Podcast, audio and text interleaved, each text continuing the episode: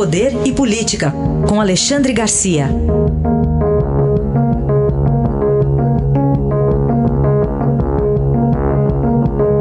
Alexandre, bom dia. Bom dia, Raíssa. Bom dia, Carolina. Oi, bom dia. Vamos começar com o coronavírus chegando ao Planalto. Você se lembrou de um poema do Drummond, Alexandre? Pois é, aquele poema do, do João que amava Maria, que amava Pedro, blá, blá, blá, Columbre que deu positivo, que esteve com Rodrigo Maia, com Dias Toffoli e com o ministro da Saúde, que esteve com o presidente, que deu negativo, que esteve com o general Heleno, que está positivo. É, esse, é o, esse é o problema do coronavírus, né? altamente contagioso. Né? Então, é, reiterando aqui os cuidados que a gente tem que tomar em relação ao, ao, ao contato com as outras pessoas. Alexandre, ontem a gente teve a fala do secretário de Vigilância em Saúde do Ministério da Saúde, o Wanderson de Oliveira, no evento lá no Pará, é, fazendo uma comparação com a H1N1, né, dessa pandemia que a gente está vivendo. Ele respondeu o seguinte: a diferença com relação às outras emergências é que no H1N1, em, 2000, em 2009, quem ficava doente era a pessoa, e nessa emergência que fica doente é o sistema. A questão é justamente, acho, acho que a, é o atendimento, né? Essas pessoas que têm complicações ah, e precisam sim, de uma é. UTI, né? É, dá para entender. Esse é o problema que aparece na Itália, né? Um excesso de pessoas necessitando UTI e não havendo UTIs disponíveis em número suficiente, e aí tendo que fazer a escolha de Sofia, né? É uma coisa terrível. Né? Agora, nos números, ano passado a gripe suína uh, teve 1.109 mortos no ano passado. Se a gente dividir por 365 dias, teremos todos os dias do ano com três brasileiros mortos no ano passado. Né? E, e, no entanto, não houve essa, eh, esse quase pânico que está havendo agora. A, a, economia, principalmente, seguiu normal.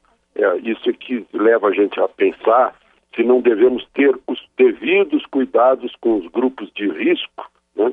e, e, e, e, atuar menos em relação às pessoas que estão fora de risco, né, para que elas possam ser produtivas, porque não dá para quebrar a economia, porque é a economia que sustenta o serviço de saúde. O governo não fabrica riqueza, não produz riqueza. O governo só transfere. Quem produz riqueza é quem trabalha, né, quem gera, quem gera riqueza. Então a gente tem que ter muito cuidado nisso na dosagem dessa movimentação toda. Bom, e o turismo também é um setor importante que pelo jeito, vai contribuir menos com essa riqueza por um tempo, é, né? Tragédia. Estava recebendo agora aqui de Portugal, né, a TAP é, vai manter apenas três voos semanais para o Brasil, saindo de Guarulhos, né? só isso. Está cortando outros voos no mundo inteiro. Né?